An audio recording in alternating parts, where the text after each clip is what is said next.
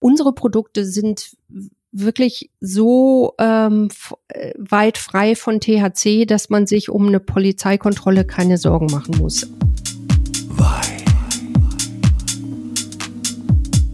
Hallo und herzlich willkommen beim Talk, dem Podcast zum Thema Cannabis. Heute tauchen wir tiefer ab in die Materie CBD und THC. Wie wirken die Cannabinoide und wann stellt der eigene Körper die sogenannten Endokannabinoide selber her? Ich spreche mit Dr. Iris Hadewig, Phytotherapeutin ihres Zeichens und wünsche euch viel Spaß beim Zuhören. Und ich sage Hallo und herzlich willkommen, Dr. Iris Hadewig. Hallo Janusz. Schön, dass wir wieder sprechen. Beim letzten Mal haben wir uns ja im Pop-up-Store von Vai gesprochen. Da ging es um das Thema Frauen im Cannabis und Cannabis für Frauen. Da stellst du dich ja ein bisschen ausführlicher vor. Ich würde aber trotzdem für alle, die jetzt äh, erst in die Talks reinhören, dich bitten, dich einmal noch kurz vorzustellen und zu sagen, warum wir beide jetzt in die Tiefe gehen beim Thema CBD und THC und der Wirkweise. Ja, also ich bin Iris Hadewig. Ich bin, äh, habe den schönen Titel Director of Scientific Affairs bei der Sanity Group. Ähm, mein Hintergrund ist, ich habe eine Ausbildung zur Biologin und habe auch in dem Bereich promoviert und habe zusätzlich dazu noch eine Ausbildung als Phy äh, Phytotherapeutin, also pflanzenheilkundige Ausbildung gemacht und das hat mich qualifiziert, um jetzt hier bei der Sanity Group ähm, im Bereich Scientific Affairs zu arbeiten, beziehungsweise auch bei der WEI GmbH für die Produktentwicklung zuständig zu sein. Ja, das sagst du so beiläufig. Das hatte ich natürlich noch wesentlich mehr dafür qualifiziert, kann ich aus dem ersten Gespräch schon mal sagen. Wen das interessiert, wie man da genau hinkommt en Detail und vor allem, wie das Arbeiten für Frauen im Bereich der Cannabisindustrie ist, der sollte ein paar äh, Blätter zurückscrollen, sozusagen in unserem Podcast in die Anfangsfolgen gehen. Es war eine ganz tolle Folge. Damals äh, war auch Antonia Menzel noch dabei. Äh, also sehr spannend, kann ich auch empfehlen. Heute reden wir, wie angekündigt, über das Thema CBD und THC und ähm, gehen so ein bisschen in die Tiefe der Wirkweisen. Ich würde gerne mit dem CBD anfangen und direkt mal dich fragen oder ich bitten uns ein bisschen zu erklären, ähm, wie das eigentlich im Körper wirkt. Es gibt ja neben dem CBD, was wir kennen, gibt es ja äh, sozusagen, was auch in Produkten zum Beispiel von Weit drinne ist ähm, und in CBD-Ölen und so weiter, gibt es ja auch ähm, körpereigene äh, Cannabinoide, die heißen dann Endokannabinoide. Und jetzt wäre für mich sozusagen die Frage, sind es äh, genau die gleichen oder sind es unterschiedliche Stoffe? Hm. Nein, es sind äh, tatsächlich ganz unterschiedliche Stoffe und das Interessante daran ist, ähm, die Endokannabinoide hat man überhaupt erst entdeckt, weil man die Cannabinoide aus dem Cannabis untersucht hat. Und das ist für mich als Biologin auch besonders interessant gewesen. Ähm, ich habe in den 80ern ähm, Biologie studiert und damals wusste man noch gar nichts über Endokannabinoide. Die sind nämlich erst in den 90ern entdeckt worden ähm, weil man da untersucht hat, okay, was macht Cannabis, was macht THC und CBD überhaupt im Körper? Und dann hat man gefunden, es gibt im Körper Rezeptoren, an denen die äh, diese Cannabinoide, also CBD und THC, andocken. Und da haben sich natürlich die Forscher gefragt, wieso hat der Körper diese Rezeptoren und haben dann weitergeguckt und haben festgestellt, der Körper produziert selber Stoffe, die an diese Rezeptoren binden. Und das sind die sogenannten Endokannabinoide. Du hast gefragt, sehen die so ähnlich aus? Ähm, sie sehen eigentlich auf den ersten Blick sehr unterschiedlich aus, aber sie haben schon eine gewisse Übereinstimmung, sonst könnten sie nicht an die gleichen Rezeptoren binden. Und, und das ist das Interessante, sie haben halt auch eine gewisse Übereinstimmung in der Wirkweise. Ähm, wenn man sich mal anguckt, das bekannteste Endokannabinoid heißt Anandamid. Das ist damals entdeckt worden in den 90ern und äh, hat diesen Namen bekommen, basierend auf dem Wort äh, Ananda aus dem Sanskrit, Sanskrit. Und das Wort heißt Freude, Seligkeit. Und das mhm. ist auch genau das, was das Ananda mit macht. Es macht uns ein bisschen glücklicher, ein bisschen zufriedener, ein bisschen entspannter. Mhm, das ist ja hochspannend, äh, wenn man wenn man sich das äh, äh, sozusagen vorstellt, wie wie da die Brücken auch teilweise gebaut werden in ja vielleicht dann spirituelle oder also so ganz oder ganz weltliche, weltliche Verständnisformen. Ja, also das ist sehr interessant, war mir gar nicht bewusst. Ähm, jetzt noch mal ganz kurz, kannst du uns ein Beispiel geben für eine Situation, in der so ein Endokannabinoid vom Körper hergestellt wird oder ausgeschüttet wird? Mhm. Ja, also das passiert immer, wenn der Körper irgendwie in Stress kommt. Und ähm, ein ganz bekanntes äh, Phänomen, was ja auch äh, schon lange beschrieben ist, ist das sogenannte Runners High. Also dass die Leute, wenn sie lange genug rennen, ähm, so ein äh, euphorisches Gefühl bekommen. Und dafür sind unter anderem auch die Endokannabinoide zuständig. Mhm. Aber das ist nicht die einzige Situation. Also Endokannabinoide äh, werden zum Beispiel auch ausgeschüttet, wenn ähm, wenn der Körper Schmerz empfindet, wenn der Körper Stress hat, äh, in allen Situationen, wo der Körper aus dem Gleichgewicht kommt, dann kommt dieses System ins Spiel. Mhm. Das ist ja schon relativ umfangreich. Das heißt, ich halte mal kurz äh, fest, Zwischenfazit, wir müssen uns äh, nochmal Gedanken über die 90er Jahre machen als äh, äh, Jahrzehnt der Erkenntnis, äh, über vielleicht äh, Buffalo-Schuhe und Baggy Pants hinaus. und als zweites, als zweites äh, halte ich fest, ähm, dass wir hier im Grunde sozusagen uns, wenn wir jetzt mal uns nur am dem orientieren, was der Körper mit Cannabinoiden macht, ähm, mit den Endokannabinoiden, dass wir da ein Riesenpotenzial haben, das auch äh, für den Bereich Wellbeing zu adaptieren. So, jetzt haben wir den Körper, der funktioniert an der Stelle, der hat die Rezeptoren und jetzt geht es ja um die Frage, können wir die auch von außen hinzufügen, um uns ein Gleichgewicht herzustellen. Für mich, und das hatten wir im Vorgespräch eben, äh, war für mich auch eine Neuigkeit, dass eben die so Stresssituationen zum Beispiel, äh, dass die, die Produktion und die Ausschüttung von Endokannabinoiden hervorrufen, das macht für mich natürlich, ist natürlich total sinnvoll dass, und stimmig, dass dann CBD auch dieses Gleichgewicht herstellt. Um das zu schaffen, wie ist der Weg des CBDs? Wenn ich jetzt mal wir können es ja mal ein Produkt von Wei rausnehmen. Wir nehmen jetzt mal zum Beispiel ein Öl, das ist, glaube ich, am einfachsten ähm, nachzuvollziehen dann. Und ich nehme es zu mir. Und wie muss ich mir das vorstellen? Geht das einfach so wie Nahrungsmittel durch den Verdauungstrakt und wird dann aufgeschlüsselt? Nimm uns doch mal mit sozusagen durch die Reise durch den Körper da. Ja, ja, also wenn wir, wenn wir bei dem Öl bleiben, ähm, das Öl wird ja in die Mundhöhle gespritzt, gesprüht und das, der größte Teil äh, wird, geht gar nicht in den Magen-Darm-Trakt, sondern wird über die Mundschleimhaut direkt aufgenommen. Das ist eigentlich auch der Vorteil von diesen äh, Mundsprays, weil da einfach die äh, Aufnahme viel schneller funktioniert als durch den Magen-Darm-Trakt.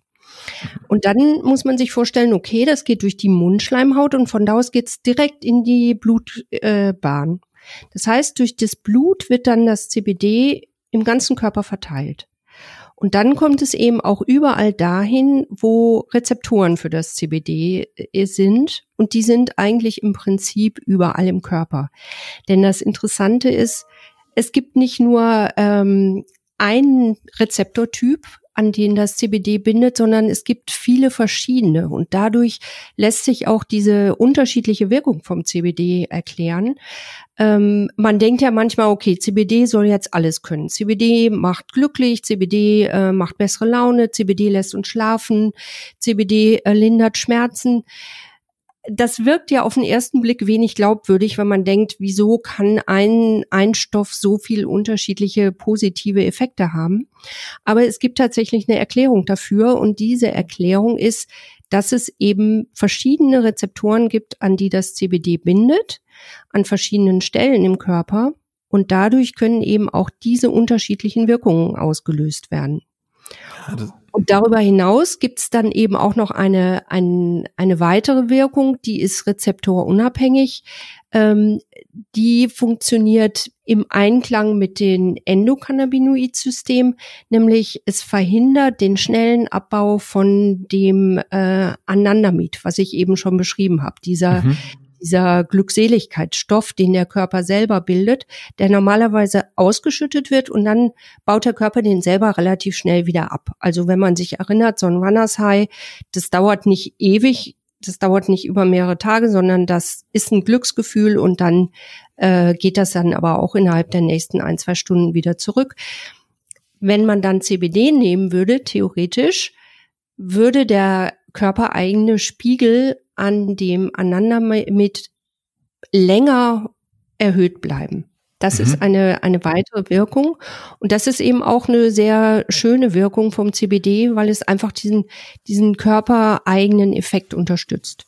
Ja, ich kenne das Runners High nicht so, weil ich kein Läufer bin selber. Ich kenne das so ein bisschen, äh, ich habe eine Zeit lang geboxt. Da hatte ich dann auch nach einem gewissen mhm. äh, Trainingsintensität kam das auch so und dieser, ich nehme an, das ist vergleichbar.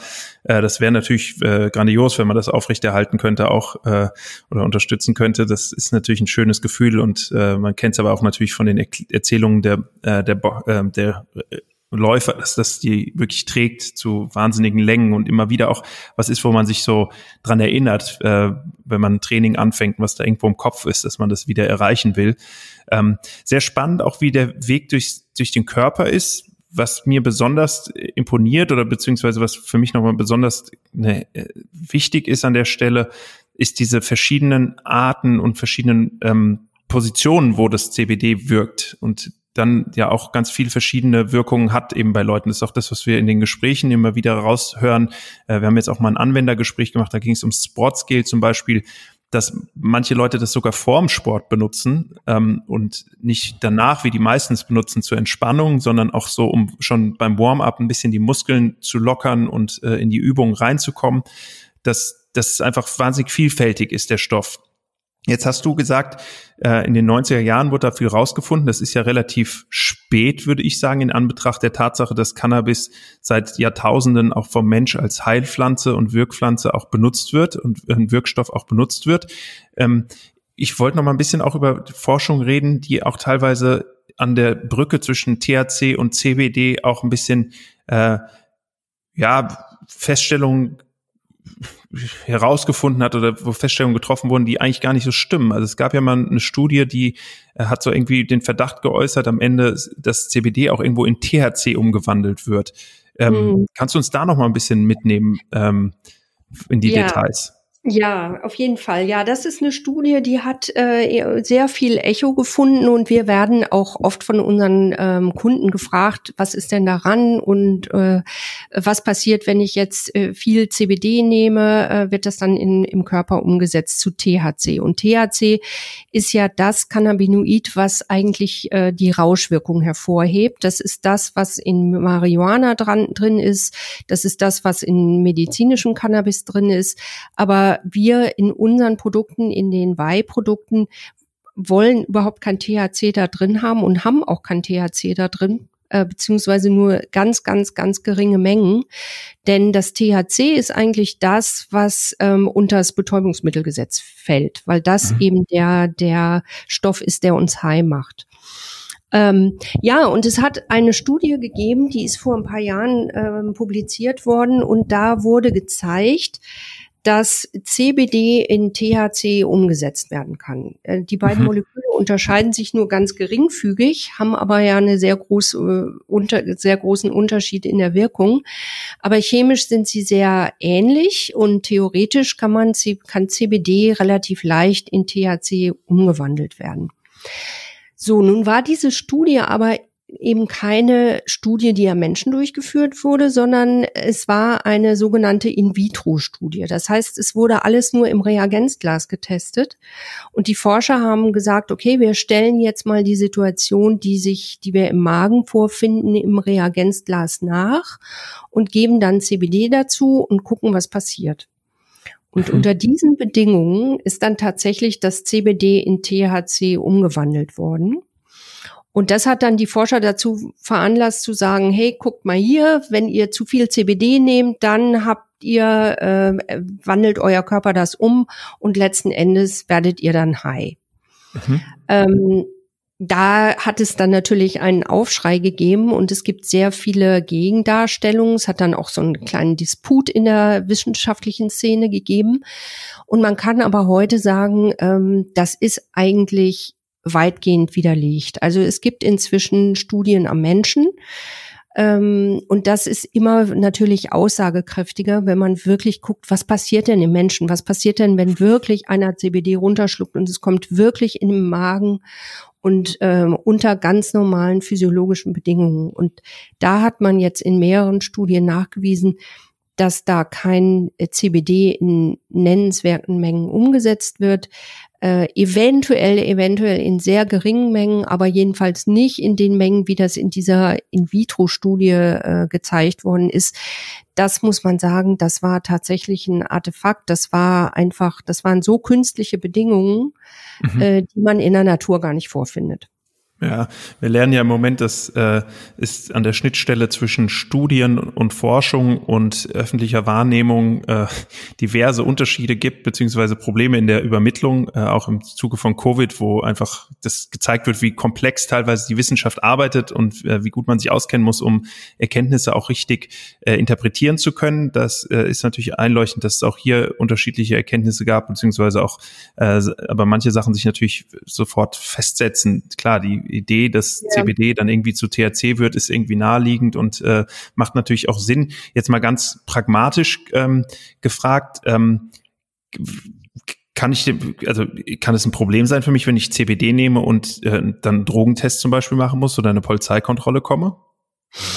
Ja, also wir haben natürlich diese Berechnungen auch angestellt, weil auch das ist natürlich was, was, was unsere äh, Kunden interessiert. Und ähm, man muss sagen, also ähm, wir, unsere Produkte sind wirklich so ähm, äh, weit frei von THC, dass man sich um eine Polizeikontrolle keine Sorgen machen muss. Also äh, die alle Produkte enthalten wirklich minimale Mengen von THC. Ganz raus kriegt man das nicht, zumindest nicht, wenn man natürliche Extrakte verwendet.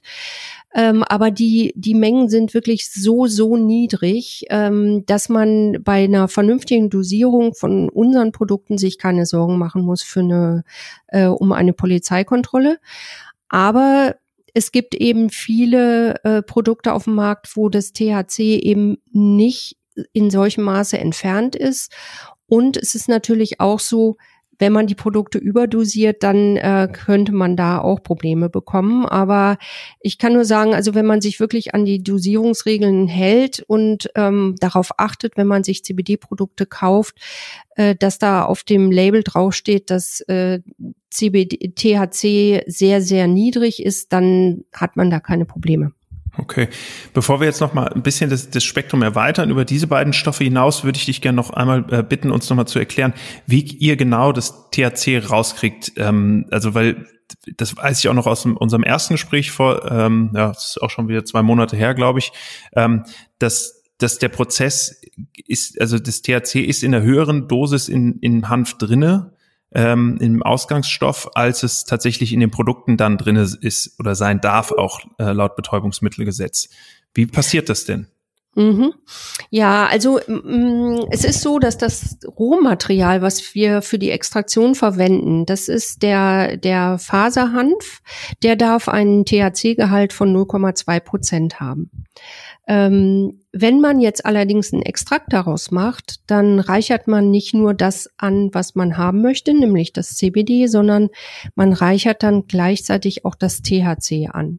Das heißt also, in dem Extrakt hat man dann mehr THC, als man eigentlich haben möchte und man muss das dann in einem weiteren Schritt wieder entfernen.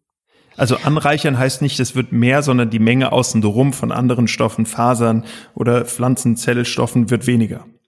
Genau, Genau. Also mhm. wir, das THC, die Gesamtmenge THC bleibt gleich, mhm. aber das Volumen sozusagen, in dem es dann am Ende auftaucht, wird weniger. Mhm. Also man, wir nehmen alle möglichen Stoffe raus und was dann zurückbleibt, ist dann der Extrakt mit, mit CBD, Terpenen und so weiter. Aber das Volumen ist so klein, dass dann diese Menge THC einen größeren Anteil einnimmt. So, und jetzt kommt die entscheidende Frage. Was macht ihr dann? Ja, dann, äh, das ist nämlich wirklich das äh, ein, ein schwieriger Prozess. Man muss das THC dann entfernen und das Problem an der Sache ist, und da kommt dann wieder ins Spiel, dass CBD und THC chemisch so äh, ähnlich sind. Mhm. Und damit haben die eben auch sehr ähnliche Eigenschaften und dadurch kann man sie nur schwierig voneinander trennen. Ähm, man kann das machen ähm, in, ähm, durch verschiedene Prozesse, zum Beispiel durch Chromatographie. Aber auch da ist eben immer diese chemischen Eigenschaften ähm, spielen da eine wichtige Rolle.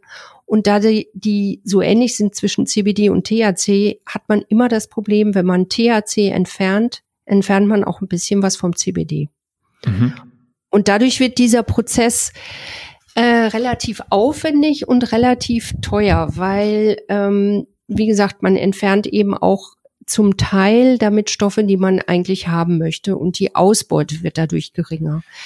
Aber wir haben uns gesagt, es ist uns wichtig, dass unsere Produkte eine hohe Qualität haben und es ist uns wichtig, dass unsere Produkte weitgehend THC-frei sind und dafür mh, mm, nehmen wir das in Kauf. Aber das, das erklärt wahrscheinlich, Entschuldigung, ja? Ja, ja, alles gut. Das Sag erklärt natürlich auch, die äh, Produkte auch ein bisschen höheren Preis haben, weil diese Art von Extrakten deutlich teurer sind.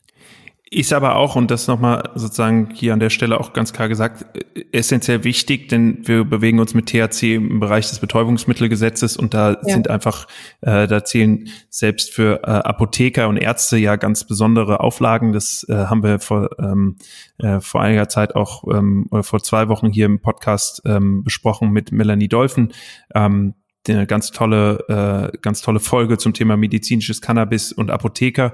Da merkt man dann schon, dass das eben nicht Kiffen auf Rezept ist, sondern dass das hier ganz klare Auflagen gibt und äh, auch ganz klare, einfach einen ganz klaren Patientenbedarf äh, ähm, und dass man da eben unterscheiden muss, sehr klar. Und deswegen ist es auch wichtig, dass dann bei Wei zum Beispiel so drauf geachtet wird, dass das THC eben äh, so reduziert nur in den Produkten vorkommt. Gibt es denn da Aussicht darauf, dass das äh, irgendwann mal besser wird? Also mit, keine Ahnung, ob das jetzt dann Gentechnik ist oder Kreuzungen, die dann entstehen, wo Pflanzen ohne THC gezüchtet werden? Ja, das wird natürlich versucht, ähm, weil das natürlich den, den Extrakteuren die, Arbeit deutlich leichter machen würde. Ähm, da wird schon versucht, durch, durch Kreuzung was zu erreichen. Aber hier in Europa sind uns da die Hände gebunden. Ähm, es, da, es dürfen nur ganz bestimmte Sorten von Hanf angebaut werden und die darf man auch nicht einfach so miteinander kreuzen. Also es gibt einen Katalog von Sorten, die, die zugelassen sind in der EU und ähm, diese Kreuzungen, so wie sie in den USA zum Beispiel verwendet werden, die sind hier in Europa, darf man nicht anbauen. Und daran sieht man schon, dass dieser ganze Bereich auch der, der Hanfbereich wirklich hoch reguliert ist. Also auch da darf man nicht einfach machen, was man möchte, sondern da gucken die Behörden schon sehr genau hin. Mhm. Es gilt natürlich auch und ähm, dafür, dass für weitere, also für nicht nur für den Freizeitkonsum von THC und äh, das Gras, wie man es sozusagen kennt vielleicht, sondern äh, und vom, von Leuten, die kiffen oder vom Kiffen, sondern ähm, es geht auch ähm, um Produkte, die THC haben, die wir auch kennen aus der Vaporlette, ja, also so Öle oder sowas. Ähm, das ist alles sehr hoch reglementiert. Ähm, das heißt auf der einen Seite, es man muss sich an viele Regeln halten, heißt auf der anderen Seite aber auch mit dem Blick nach Amerika oder Kanada, ähm, da könnte noch viel passieren, sowohl im medizinischen Bereich als auch im Wellbeing-Bereich. Da bleiben wir immer dran. Äh, deswegen Podcast abonnieren. Der gibt es bestimmt, wenn es Neuigkeiten gibt, hier immer äh, sind wir eine der ersten, die darüber reden. Jetzt würde ich gerne den Blick noch einmal erweitern zum Ende von unserem Gespräch. Ich gibt ja bestimmt mehr als nur diese zwei Cannabinoide. Ähm, jetzt hast du gerade schon gesagt, in den 90er Jahren äh, hat die Forschung da nochmal Riesenschritte gemacht oder sich damit überhaupt erstmal beschäftigt. Wie viele gibt's denn und sind die alle irrelevant oder meinst du, da kommen auch noch ein paar Hidden Champions, die wir jetzt noch gar nicht auf dem Radar haben? Ja, also da, da geht die Forschung natürlich immer weiter und äh, bis jetzt hat man schon über 100 verschiedene Cannabinoide äh, entdeckt in der Cannabispflanze, ähm, aber es sind halt nur wenige so gut beschrieben wie CBD und THC. Es gibt da schon jetzt so ein paar äh, Champions, äh, die alle ähnliche Namen haben, also CBC für Cannabichromen oder CBG für Cannabigerol.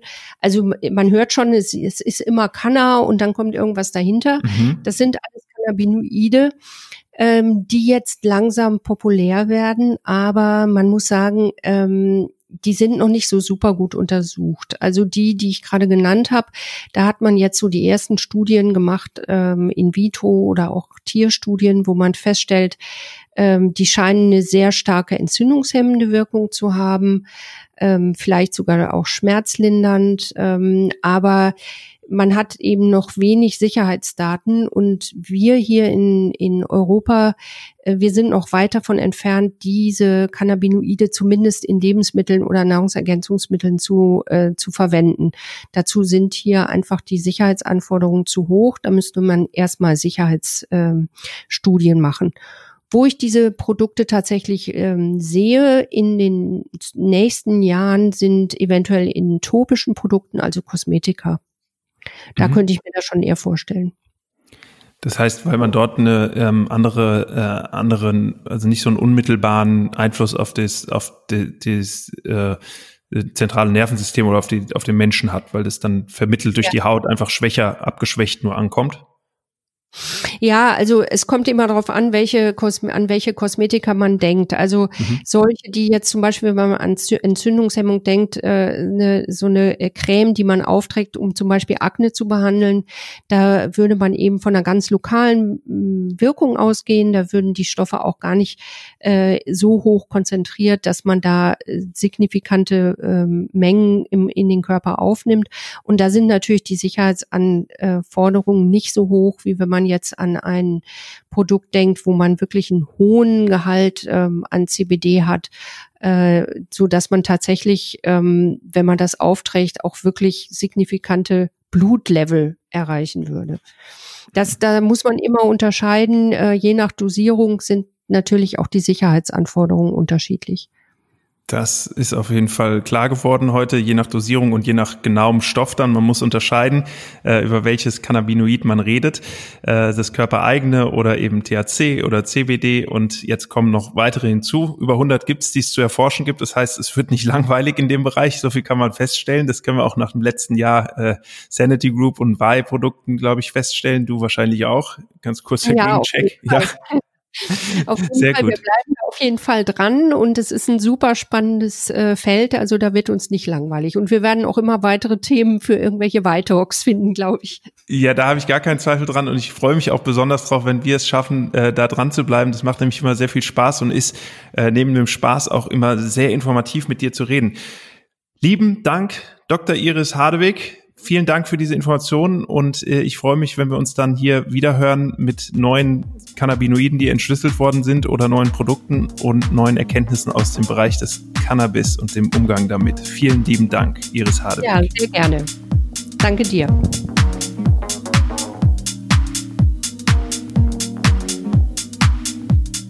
Vielen Dank fürs Zuhören bei Vitalk. Ich freue mich, wenn ihr nächste Woche wieder einschaltet. Immer montags laden wir die neue Folge hoch. Ansonsten findet ihr uns auf allen gängigen Podcast-Kanälen und bei Instagram und Facebook.